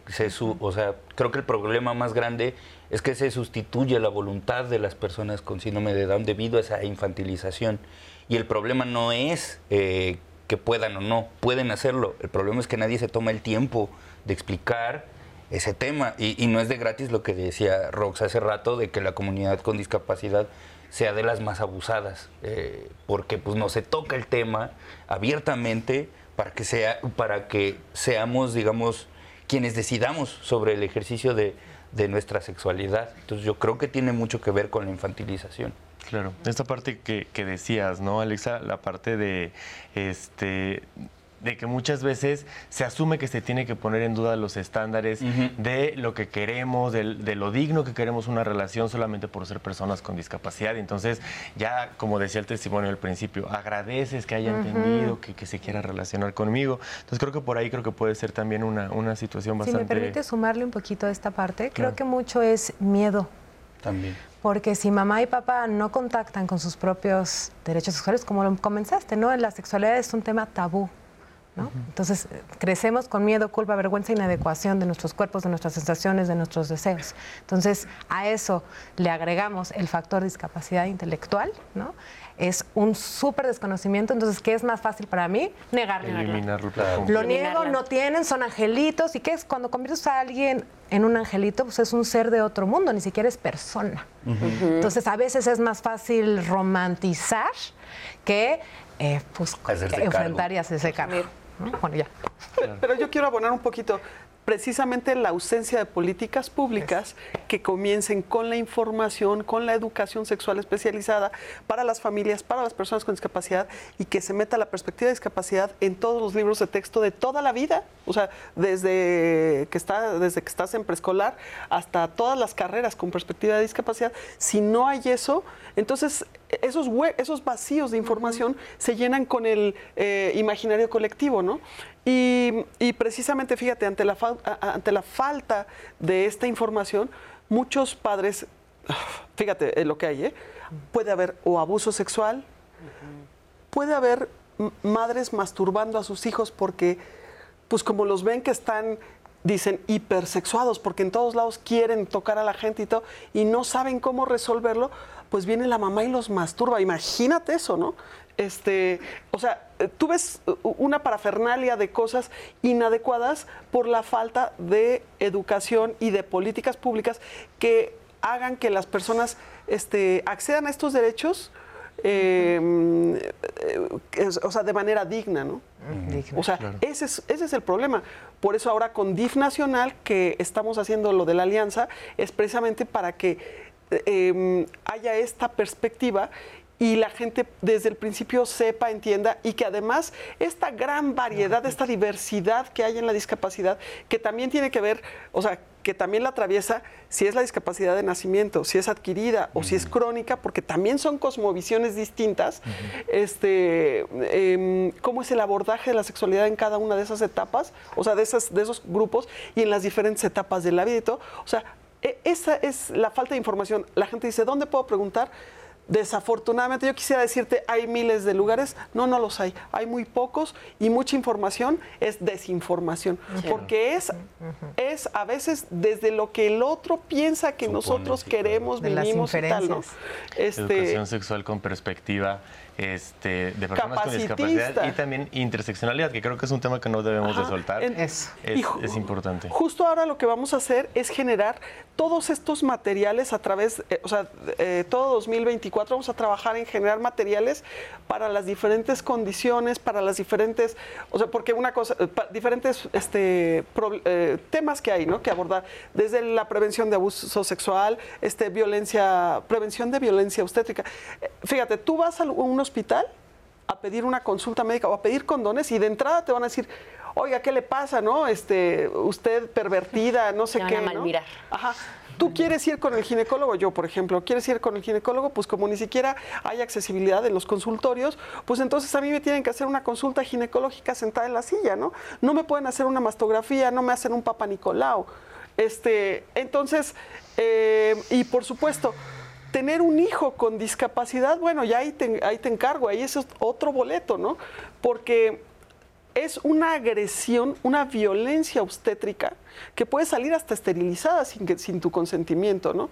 Y que te dicen, bueno, que usted es irresponsable porque no pensó, egoísta, etcétera, etcétera. Y además no saben en la parte fisiológica todas las complicaciones que podríamos tener en algunas condiciones de discapacidad que no son mayor cosa sino la ignorancia de los médicos porque es ok, esto se, arregla de esta manera, esto se previene de esta manera, por ejemplo, que no te salgan escaras este, cuando estás embarazada, etcétera, etcétera, ¿no? No hay esta perspectiva. Y justamente de lo que vamos a trabajar el año que entra, con todos los organismos de salud, con todos los de derechos humanos y con toda la parte académica, es generar materiales para que estén a disposición de todo el público y se hagan campañas desde comunicación social gubernamental para que se difunda el tema de la discapacidad a nivel nacional y que llegue a todos los, a todos los lugares y que eh, vaya por radio abierta, este, por televisión abierta, radio abierta. O sea, vamos a hacer una gran campaña porque estamos invisibilizados. Ese es el problema. Y no nos vemos, ¿por qué? Porque precisamente como es un círculo vicioso, como no hay políticas públicas incluyentes, entonces estamos e, encerrados en las casas, no podemos salir porque no hay transporte accesible, porque no hay este, educación, o sea, no hay espacios para nosotros, entonces no nos vemos. Como no nos vemos, no hace nada para nosotros. Entonces es vamos a salir ahora sí como del closet todas las personas con discapacidad y en particular en la sexualidad. Pero ahí me gustaría que no se me olvide, voy a cruzar los dedos para que no se me olvide hacer una pregunta ahora lo que acabas de hacer. Sin embargo, vamos con otras dos preguntas del público y ahorita continuamos. Eh, un testimonio anónimo dice, perdón, pero quiero aprovechar este programa para preguntarles, ¿cómo puedo ligar con una chica con discapacidad? ¿Cómo hablarle y tratarla sin que ella se sienta incómoda? Honestamente, no tengo mucha información al respecto. La quiero mucho, pero no quiero arruinar mi relación con ella. ¿Qué me recomiendan? Yo. claro, por supuesto. Date. Em, ¿Cómo ligarías con una persona, una mujer sin discapacidad? Sí, señora. O sea, esta parte es, es fuerte porque es repetitiva, ¿no? Pero ¿cómo me acerco, no? Y pero si le miro y no le miro, entonces, ¿está incomodando tu mirada o te está incomodando a ti acercártele? ¿No? Entonces creo que esa es una parte que hay que ah, romper, ¿no? Esta división entre ustedes, nosotros, ellos. Claro. ¿no? Porque somos personas, por eso es persona con discapacidad, persona en situación de discapacidad, se está privilegiando la persona, antes de su, su situación, ¿no? Y, en este mundo que empezamos a dividir, ¿no? Justamente alguien atiende la mente, alguien atiende el cuerpo, ¿no? Y como decía Rox, somos un ser integral. Entonces, y hablando de sexualidad, volvemos a lo mismo, ¿no? Sí, la sexualidad no es solamente genitalizada. Si hablamos del placer sexual, pues el placer sexual despierta con el deseo, que es la mente. ¿no? Entonces se va integrando toda y esa creo que parte. también un poco el, el romanticismo y Ah, esta parte sí. de eh, enamorarse. No estamos hablando mucho de la sexualidad en personas con discapacidad, asistencia sexual, que son temas importantísimos, pero creo que esta pregunta también va un poco no ligada al tema sexual, sino también al tema me quiero relacionar sentimentalmente con esta persona y creo que también es algo que de lo que no se habla, ¿no? Que, que es no como... se habla porque, Porque da miedo. anula, ¿no? A mí, yo, mi, mi- mi pareja, mi esposo, no tiene eh, diversidad funcional. Y las primeras preguntas que nos afrontábamos con nuestro ciclo era, ¿y qué dice tu mamá? ¿Su mamá te acepta? ¿No? Y era como, pues claro, soy una tipaza, ¿no? Ay, no, pero, pero- pero sí, no, pero en serio, o sea, es esta Claro, parte que claro. empieza con mi autoconcepto y empieza a reafirmarse con todo lo que me está diciendo la gente, ¿no? O, o mis amigas, una amiga incluso le dijo a mi pareja, ¿no? Oye, ¿y tú, y su discapacidad no ha sido este como como un tema, ¿no? Pero con una pena de preguntarlo, Claro. porque es justamente eh, todos estos prejuicios, estos estereotipos, y hay que romper, ¿no? Y, y mi pareja dijo, ¿por? ¿No? Entonces, es justamente esto, romper esta línea imaginaria de que nos empieza a dividir y a meter en cajitas y empezar a vernos como personas sexosas, deseables, deseantes y que estamos aquí para vivir y también dejar de invisibilizar que hay personas que, también que no quieren ejercer estos derechos desde la sexualidad y también es muy respetable. Y que a propósito de esto vamos a ver el testimonio de Octavio, que él nos habla, su pareja es una persona con discapacidad y nos cuenta su historia. Vamos a verlo y lo comentamos. Bueno, yo cuando ya la conocí, antes que otra cosa, fui su pareja. Eh, la fui conociendo, me fui enamorando, hicimos, empezamos a construir la relación. Conforme pasó el tiempo, eh, pues sí, sus síntomas fueron eh, haciéndose más evidentes, comenzó a perder movilidad y poco a poco me fui convirtiendo en su, en su cuidador. Esta parte de, de sentirse como vulnerable para ella es muy difícil. Entonces también tengo que estar muy cuidadoso en hacerla sentir eh, valorada, querida. A ella la veo como una pareja más que como una persona discapacitada. Es eh, mi pareja, siempre va a ser mi pareja y las necesidades que vamos teniendo tanto ella como yo, pues las vamos solventando porque al final de cuentas eh, somos un equipo.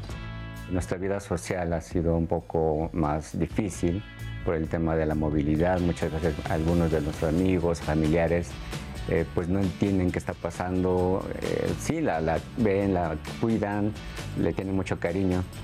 Y pues nosotros mismos también eh, salir a, a un paseo, pues sí se complica un poquito. Eh, Cuando eh, muy joven comencé a escalar volcanes y me gustaba mucho. Eh, en un momento ella me hizo el favor de acompañarme. Ahora ella ya no puede acompañarme y yo me siento limitado a no poder ir porque no quiero hacerla sentir eh, mal. Me- ahora sí es un tema de culpa pero al final de cuentas pues eh, hemos demostrado que hemos podido salir adelante. La verdad es que el tema de la silla de ruedas es, es todo un, un tema por la infraestructura de la ciudad. A veces no se puede moverse tan, uno tan libremente a las calles y en algunos sitios. Es por eso que pues últimamente lo que hemos estado haciendo es un proyecto que justamente estamos empezándolo a desarrollar y nosotros lo que hacemos es eh, hacer un tipo de guía donde poder estacionarse, si hay rampas, cómo está el acceso, cómo se porta la gente del lugar con las personas discapacitadas. Y sí, hemos visto que es muy difícil para una persona sola, que va sola en silla de ruedas, sería muy complicado. Sí, claro, obviamente para mí sería como muy bonito, especialmente para ella, poder verla realizarse como persona, como mujer independiente. Muchas veces ella quiere salir con sus amigas y pues lo intentamos y va con sus amigas y la entienden, la, la- la comprenden. Pues yo me deslindo, pero siempre me quedo con la preocupación de cómo está, ¿no? Bueno, por lo menos ahorita está estable. Tal vez en algún momento con ejercicio y con trabajo pueda, podamos lograr que, que pueda recuperarse un poquito más, por lo menos. Pero sí, sí sería muy feliz. Muchas gracias Octavio por compartirnos esta dinámica que él tiene Sí. con su pareja y por sobre todo ponernos sobre la mesa muchas experiencias que él ha atravesado y que en algún momento incluso le han causado conflicto, ¿no? Y que eh, eh, esta onda de la de cómo mutan las relaciones cuando sucede que se adquiere una discapacidad es muy interesante porque eh, el cuidado siempre se piensa desde la persona que cuida y rara vez desde la persona que es cuidada. Eh, se tiene muy, eh, eh, muy pensado en las labores de cuidado, pero a mí siempre me ha, o sea, como persona con discapacidad que toda su vida la han tratado de cuidar sin que quisiera, me empezó a, me empezó a darle esta cosquilla de qué tanto el cuidado es una violencia no reflexionada. ¿Qué tanto el cuidado es una violencia a la cual se somete a la persona que es cuidada cuando la persona que es cuidada no participa activamente de los límites y las maneras en que es permitido y no ser cuidado? Y eso creo que tiene que ver con la falta de esta figura relacional que es la asistencia, pero no desde el asistencialismo, es como hay una tarea muy específica para la cual tú necesitas asistencia y yo te voy a asistir para esa tarea muy específica para la que necesitas asistencia. Pero no, el cuidado se piensa como la sustitución de tu voluntad por lo que yo creo que te va bien. Y lo que creo que necesitas. Y lo que creo que tú necesitas. Entonces, eh, esta mutación de la relación de pareja al cuidador es complejísima porque muchas veces pasa sin este diálogo directo de, a ver, en qué espacios, en qué momentos, qué tipo de interacciones vamos a tener que demarquen la labor de cuidado y que no descuiden nuestra cualidad de pareja. Porque cuando sucede esto, que se adquiere la discapacidad, se traslapan las dos cosas. Y el problema es de no reflexionarlo, de no hablarlo, es que podemos estar confundiendo el cuidado como un ejercicio de violencia sutil. Exacto creo que este es, e, e, este es como el gran tema, ¿no? O sea, cuando tanto la figura de pareja como de cuidador, no hay esta distinción y se traslada, ¿no? Ay, perdón. Vamos con las dos. ¿Quién primero? Bueno, voy a decir una cosa. Esto es algo de lo que yo doy en los cursos, en los talleres de sexualidad, que a veces hay una alteración de roles, em, donde tu pareja eh, pasa a ser tu cuidador, como precisamente lo, lo está mencionando Quique, y es yo pienso que es una nueva relación con dos personas diferentes en la discapacidad adquirida muy específicamente, ¿no? Y, esta, y, y a ver, hay tres grandes cosmovisiones en la discapacidad. No es lo mismo tener una discapacidad de nacimiento que haberla adquirido o que sea una discapacidad crónica, eh, donde vas perdiendo facultades, ¿no? Este, entonces, yo digo, es una nueva relación con dos personas diferentes, porque aunque en esencia somos los mismos, las cosmovisiones cambiaron. El proyecto de vida cambió, cambiaron muchísimas cosas, porque si a lo mejor antes yo viajaba muchísimo y como eh, es el caso este, de esta de Octavio, ¿no? Que viajaban, se iban a la montaña y ya no pueden hacer los dos. Ah, bueno, pues entonces cambió o a lo mejor dices, bueno, yo quería tener hijos, pero ahora siento que se me va a complicar y no tengo un asistente que me apoye, porque esto también es una responsabilidad del Estado, la falta, eh, eh, em, en la ley está la provisión de asistentes personales justamente para el tema del cuidado, que no los provee el gobierno, que es, es una omisión eh, del Estado. ¿no? Entonces, aquí hay un, un, tema, es una nueva relación con dos personas diferentes que aunque en esencia son los mismos, todo cambió. Y entonces hay que ver si yo quiero esa misma relación con estas personas. O sea, yo quiero estar en esta relación, en esta nueva relación. Y ahí les va.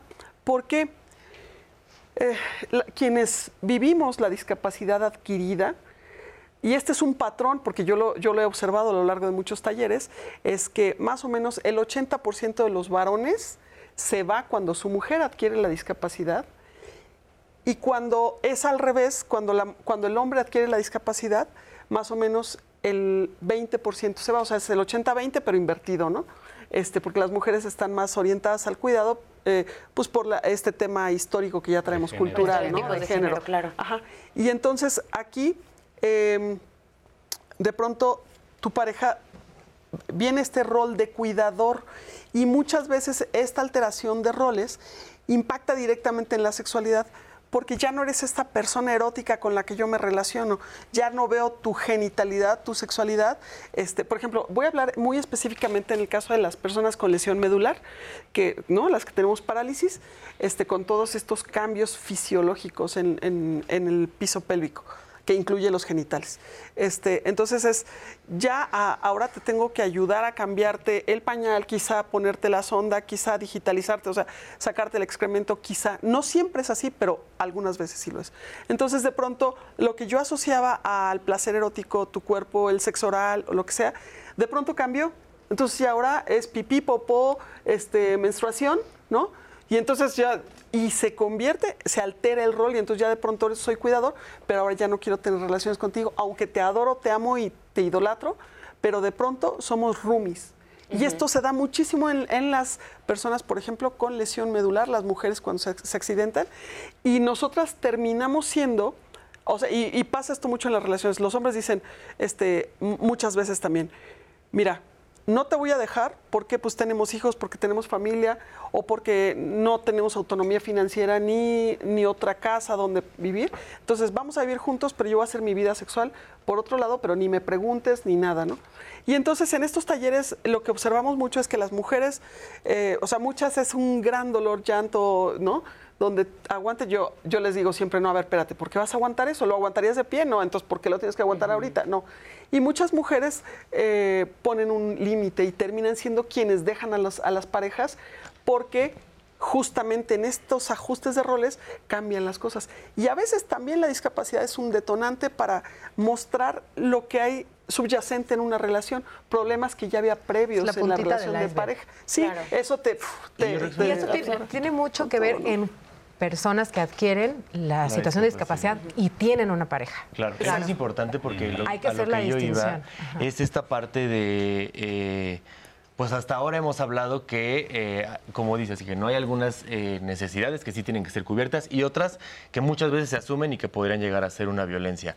Pero forzosamente la pareja tiene que hacerse cargo de esas necesidades. No necesariamente, no en todos los casos. Aquí lo que es bien importante es dejar de ver como, como generalizar y empezar a tener o adquirir un enfoque centrado en la persona. Esta persona en específico, desde su contexto, desde su historia de vida, desde su diversidad funcional, desde analizar cuáles son las situaciones de discapacidad que se enfrenta y su vivencia, su personalidad, su temperamento, sus herramientas, sus estrategias personales, van a depender mucho cómo se va a enfrentar eh, a, una, a una vida. Entonces, a mí me pasa esta parte eh, que me encanta, ¿no? Toda la, diversidad tan inmensa que hay, como lo dice Rox, en las vivencias, ¿no? Yo no tenía una pareja, mi accidente fue a los 18 años. Llevo ya 18 años con eh, diversidad funcional. Entonces ha sido muy distinto a, porque pues fue relacionarme eh, desde cero con parejas o amantes desde los 18 años. Entonces cambia, todo cambia. Qué padre, la verdad es que creo que es importante el abordar el tema desde, desde ese punto, ¿no? Desde el punto de cada caso, cómo se pueden ver diferentes eh, maneras de solucionarlo. Tenemos unos minutitos antes del corte. Segunditos ya, ah, tenemos segunditos. Y solo, solo para abonar, gracias a esta diversidad de experiencias, es que surgen las anarquías relacionales que tanto están de moda hoy, surgieron por las necesidades de las personas con diversidad funcional que vieron esta disparidad y se les ocurrió hacer propuestas que rescaten su dignidad frente a otros. Claro, gracias. yo, aquí solo enfatizaría rapidísimo en algo. Una de las temas fundamentales en la sexualidad de las personas con discapacidad. Cinco segundos, La autonomía, promover la autonomía de las personas con discapacidad. Vamos a pasar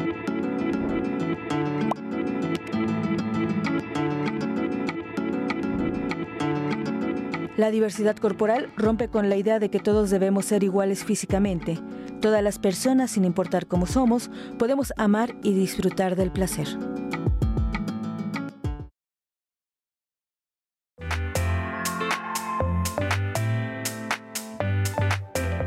Teóricos y teóricas como Norman Kung o Emma van der Klief decían que hay un cuerpo que se supone que deberíamos tener para poder acceder a derechos. Eh, y que si no tienes esa integridad física obligatoria, entonces ya se te cuestiona qué tan apto, qué tan chido puede ser que te involucres en ese tipo de interacciones sociales. Y a las personas con, que vivimos con discapacidad o con diversidad funcional, no nos enseñan discursos que digan es digno y es bueno vivir con el cuerpo que tienes y enfrentarte a un mundo capacitista.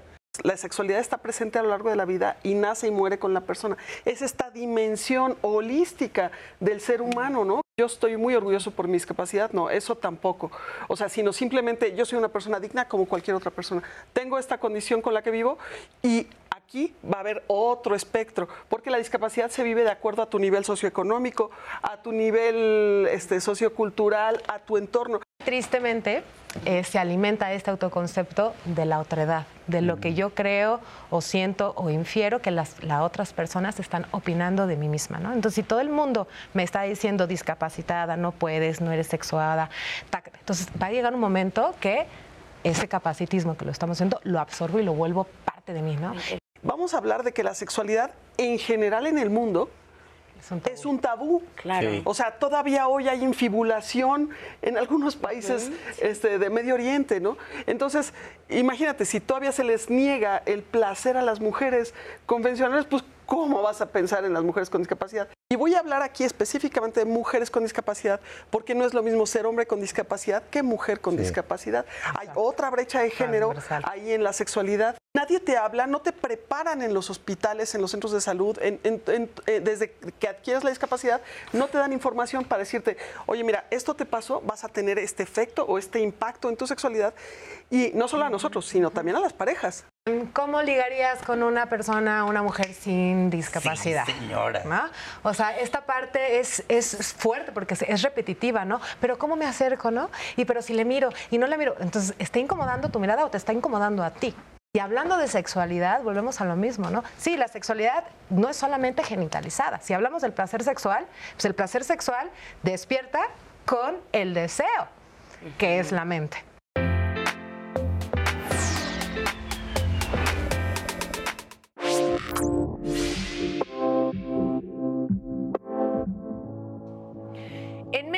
De acuerdo con el Censo de Población y Vivienda de hace tres años, hay 6.179.890 personas con algún tipo de discapacidad, lo que representa el 4.9% de la población total del país. De ellas, 53% son mujeres y 47% son hombres. Y aunque tal vez nunca haya pensado en ello, oiga, esas personas son igualitas que nosotros, ¿eh? Se enamoran y desean tener una vida en pareja. Sin embargo, para ellas, pues sí, es más complicado relacionarse con personas ajenas a su entorno, a su familia, hacer nuevas amistades o encontrar pareja. Ay, el miedo al rechazo, los prejuicios siguen muy presentes en esta sociedad, pero Diálogos en Confianza, ay, creemos que ya es hora de acabar con todos los prejuicios. Para ello, lo primero es acabar con los tres mitos que consideramos más infundados sobre el tema. Mito número uno, las personas con discapacidad solo pueden tener relaciones con personas iguales a ellas. Si bien es cierto que a veces los problemas de las personas con discapacidad podrían ser comprendidos mejor por quienes están en una situación similar. La empatía y la comprensión no tienen nada que ver con la discapacidad y menos la atracción. Mito número dos, salir con alguien con discapacidad es igual a no tener una vida sexual plena y satisfactoria. Casi a todas y a todos nos encanta el sexo. Y aunque algunas de las lesiones que sufren las personas con alguna discapacidad, sobre todo motriz, podrían tener consecuencias en los genitales, esto no es un impedimento para tener una vida sexual plena. Recuerden que el sexo no es lo mismo o solo genitalidad. Y mito número tres. Ay, salir con una persona con discapacidad es lo mismo que no poder tener hijos. A ver, igual que en la sexualidad. Esto depende del tipo de discapacidad de quien desea ser madre, por ejemplo. Un consejo, pero de los buenos. ¿Qué tal sopesar la posibilidad de adoptar? No debemos olvidar que tener hijos y formar una familia es un derecho que nos pertenece a todas las personas. Así que si vamos a hablar de inclusión, que ésta sea en todos los campos para todas, todos y todes. Diálogos en Confianza, Fernanda Tapia. Gracias a Fer Tapia por esta información que nos pone aquí para, para analizar y sobre la mesa. Y justamente antes de la pausa, Roxana, tú nos decías que una palabra clave cuando hablamos de sexualidad en personas con discapacidad es la autonomía. Sí, claro, porque eh, eh, es fundamental que las personas eh, tomen sus propias decisiones. Y a veces cuando tienes una dificultad física, ¿no? lo que necesitas es un asistente, un sistema de apoyos, un asistente personal. Pero primero empoderas a la persona en lo más que pueda, que se haga, que solita se haga toda su rutina de higiene en lo, en lo que más se pueda. Y ya después, este, entonces sí, la pareja a veces te tendrá que ayudar cuando no tienes un asistente personal, no hay economía o el Estado pues no resuelve este, este tema, pero siempre tiene que ser eh, con tu consentimiento y tus decisiones. Ahí permíteme apuntar, no es lo mismo autonomía que autodeterminación, porque yo puedo ser una persona con un cuerpo para nada autónomo, pero eso no quiere decir que yo no pueda tomar decisiones sobre mi propia vida, sobre mi entorno, sobre las personas con las que me relaciono, sobre la manera en la que me quiero relacionar, que eso es la autodeterminación, las facultades que yo tengo de decidir sobre mi vida. Y muchas veces el hegemónico confunde una cosa con la otra. Si yo no me puedo mover o yo no me puedo comunicar, hay que buscar los elementos o los asistentes o las maneras en que esto pueda suceder y que yo pueda manifestar de la manera en que me sea posible estas decisiones. Ahí difiero un poquito. Yo sí creo que una cosa es la autonomía, que es la toma de decisiones. Otra cosa es la independencia o dependencia con o sin ayudas técnicas. Ah. Y otra cosa es la autodeterminación. Pero primero parte de esta toma de conciencias libres y responsables que viene desde la autonomía y sus hijitas, podrían decirse, que es la autodeterminación, la autodeterminación sexual, ¿no? Y diferenciar esta parte de la independencia. O sea, puedo ser, yo quiero venir a diálogos en confianza, tomo la decisión, me invitan y tomo la decisión. Desde mi autonomía tomo la decisión, pero desde mi independencia necesito un, vehículo, necesito un transporte, necesito un montón que me va a llevar a la interdependencia, saber que necesito tanto de la otra edad como la otra edad me necesita. Entonces hablamos de redes. Sí, por eso yo anulo la palabra de independencia porque no existe. Sí, es Nadie es independiente, estamos interdependientes todas las personas, nadie existe solo en sí mismo y hace fotosíntesis y ya. Exacto, somos seres, sociales. Vamos a ver la segunda parte de la entrevista que le realizamos a Jessica Feregrino, que justamente nos habla de la asistencia sexual. Veámosla y lo comentamos aquí en el panel. Bueno, el asistente sexual es un apoyo que se le brinda a las personas con discapacidad de manera individual o en pareja y tiene como principio el acceder al cuerpo del otro. Hay un lema muy representativo para esta figura que es mis manos, tus manos, en donde derivado de diferentes dificultades que puede presentar una persona con discapacidad, requiere de este tipo de apoyo. Importante establecer que los tres criterios que establece esta figura es explorar el cuerpo de la persona, donde la persona todo el tiempo te dice qué quiere y cómo quiere ser tocado. También el proceso de la masturbación, así como también poder apoyarle para establecer algunas posiciones o movimientos de alguna práctica sexual. Esto un poco más enfocado cuando se requiere un tema de pareja y que el asistente tiene entonces esta figura. Es necesario definir que cuando se establece este tipo de vínculo entre la persona con discapacidad o la pareja con el asistente, el asistente jamás va a establecer un punto de em, imposición corporal hacia la persona con discapacidad. No es un proceso terapéutico de intervención en ese momento, es un proceso donde se explora el cuerpo a partir de lo que la misma persona va definiendo.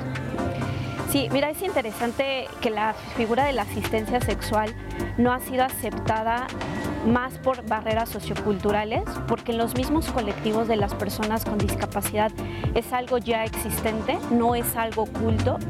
Eh, y que más bien requiere todo un proceso de mayor diálogo y reflexión al interior de diferentes sectores y diferentes instancias, incluso públicas, que se vinculan en este tipo de acciones en garantizar derechos sexuales reproductivos y que ellos han exigido y han buscado garantizar ese derecho al cuerpo a través de esta figura. Y entonces desde ahí es donde podemos entender que pensarnos en que alguien venga a dar un apoyo al placer es como algo no pensado, algo no estructurado y que entonces pone como en desconcierto a los entornos en donde está la persona con discapacidad. Entonces valdría mucho trabajar sobre temas de formación en educación sexual hacia las personas con discapacidad, pero también en los entornos en donde ellos están para que se, se visibilice su sexualidad como un derecho propio que tenemos cualquiera de nosotros. Gracias a Jessica Ferreiro justamente por darnos la antesala para analizar qué hace un asistente sexual y justamente por qué no es reconocida su labor. Eh, por la moral, porque lo que incomoda es el placer. O sea, una figura de asistente personal y asistente sexual, lo, de, de, todas maneras te van a bañar, te van a manipular, ¿no? te van a tocar los genitales, pero aquí lo que choca es que es el placer sexual. Entonces, es bien importante diferenciar eh, la asistencia sexual del acompañamiento erótico de esta otra figura del surrogate, ¿no? que son la asistencia sexual eh, o esta figura es meramente instrumental. Es decir, eh, la persona no es el objeto del deseo, la persona asistente, sino que te ayuda ¿no? a acceder a tu propio cuerpo, a explorar tus propias sensaciones y también acceder al cuerpo de tu pareja. ¿no? Por otro lado está el acompañamiento erótico, ¿no? que ahí sí eh, ya, hay, ya hay intercambios sexuales entre la persona que está acompañando eróticamente a la otra persona. Y el surrogate es una figura de una persona terapeuta con otra persona que te va a ayudar a solucionar eh, malestares de la vida erótica. Pero son tres que sí están desde esta figura del trabajo sexual, porque estamos hablando de un intercambio sexual, como la pornografía, como eh, el, bueno, todas las miles de cosas que ya están ahorita en Internet. Todo eso es trabajo sexual, ¿no? Pero nos da miedo y a veces decimos, no es trabajo sexual y se confunde mucho con prostitución. No es prostitución, se podría decir que el, acompañamiento erótico es una prostitución inclusiva porque las personas están preparadas. Entonces, diferenciando esto, las limitaciones son súper, súper fuertes. Entonces, para poder empujar una ley, no se tiene que, yo, yo diría, empujar desde los de la salud, sino empezar a regular un trabajo sexual para que se pueda abrir, porque entre más estamos con estas negaciones, más privamos y una cosa, o sea, van de la mano. Totalmente. Y creo que esto que dices es bien importante porque el entendimiento que tenemos acerca del tema es tan reducido, es tan limitado. La gente nos hemos preguntado tan poco sobre la distinción entre estas tres figuras, pero justo habla de cómo el no preguntarnos cosas, el quedarnos con el discurso dominante que existe hacia el entendimiento de, la discapacidad y la diversidad funcional, ha impedido que, veamos que en la comunidad con discapacidad y con diversidad funcional hay un chorro de aristas, hay un chorro de necesidades que nos resistimos a hablar porque pensamos que pertenece a una categoría cuando no es cierto. Creo que aquí es importante resaltar eh, cuando hablamos de la figura de asistencia sexual, estamos hablando del derecho al acceso al propio cuerpo. Exacto. Y cuando hablamos de la figura de eh, acompañante erótico, estamos, no podemos hablar de un derecho. ¿no? Porque no se puede acceder al cuerpo de otra persona por derecho. Por derecho, exacto. Pero sí puedo acceder a mi propio cuerpo con la ayuda, ¿no? Entonces sí me, me, me parece fenomenal que se estén tomando, se estén tocando estos temas en, en, espacios como este y me enorgullece comentarles e invitarles que junto con Mon García eh, del proyecto Asistencia Sexual.org, Tus manos, mis manos de Antonio Centeno, somos co-creadoras de la primera formación de asistencia sexual México-España. Estamos ahorita en la segunda generación y el próximo año abriremos la tercera generación. Y eso es maravilloso porque no solamente son personas que quieren empezar a practicar eh, la, asistencia sexual aquí en México, sino psicólogas, sexólogos, o sea, bueno, toda la comunidad, mamás, papás, que quieren entender y comprender esta figura. claro. Les hago la invitación. Aquí, a ver, voy a hacer una, una gran este, énfasis. Eh, ¿Por qué, eh, obviamente, se equipara a la asistencia sexual con prostitución desde la ignorancia en este, en este sentido, o sea, eh, bueno, ya Alexa dijo las diferentes eh, categorías, digamos. Em, las, eh, las feministas abolicionistas pues dicen no es que está usando el cuerpo de la otra de, la, de una mujer hay un abuso trata hay x no toda esta parafernalia que hay y todo este terrorismo que hay atrás de la prostitución y el trabajo sexual digamos convencional, este, y se, y se ve como que fueran ahora las personas con discapacidad, y voy a hablar específicamente de los varones, los hombres con discapacidad abusando de mujeres eh, por un tema económico. Y, no se entiende que, eh, que hay personas que también como bien lo dice, o sea, está el urólogo que te, te puede revisar los genitales, te toca el pene, el ginecólogo, el tal, ¿no? Están los sexólogos, o sea, hay una, un grupo de profesionales de la salud, de la educación, padres o personas simplemente sin incluso discapacidad que gustan de convivir con las personas eh, con discapacidad en el plano erótico afectivo o sea, donde no hay ningún abuso, no hay trata, no hay nada, ¿no? Sino simplemente, si tú te fijaras en la gente que tomó el curso de Alexa y como lo hay en otros países, son casi puros profesionales de la salud los que están ahí, que tienen maestrías, que tienen doctorados, ¿no? Y que ellos dicen, yo quiero asistir a las personas con discapacidad porque su mundo ya es más abierto. Y, y eso eh, eh, por un lado, ¿no? Después también tenemos esta otra parte que no se conoce. Hay, hay estas diferentes figuras en la, en la sexualidad en la discapacidad. Están los devotis, que son personas mm. que se excitan con las personas con discapacidad, son su objeto de deseo, no la persona en sí de manera integral, sino ajá, están cosificados, es el objeto de deseo del placer, ¿no? Este, no se relacionan erótico afectivamente, sino solo sexualmente, son los devotis.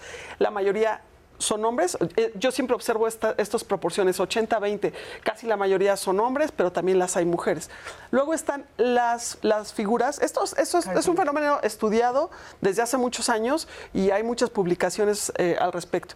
Están los admiradores o admiradoras, eh, que son personas que eh, se enamoran de las personas con discapacidad y gustan de estar en sus entornos, donde entonces dicen, este, tú persona con discapacidad encarnas los valores que yo admiro, luego entonces eh, la admiración es la antesala del amor y es yo te admiro tanto, me gusta tu forma, o sea, yo, no, wow, eres lo máximo, yo, me, yo quiero toda la película contigo y forman familia, se casan y todo el rollo, ¿no? O sea, ahí ven a la persona integral, un poco idealizada, lo voy a decir. Sí, es el este, performance, el porno Y luego viene, luego vienen, este, bueno, están los, los pretenders, que son las personas que se disfrazan de personas con discapacidad, los wannabes que quieren ser y se mutilan, y luego los caregivers, que son personas que gustan, se, interactúan sexualmente con otras personas o no sexualmente también, pero en particular los sexualmente, como caregivers, que son yo quiero cuidarte.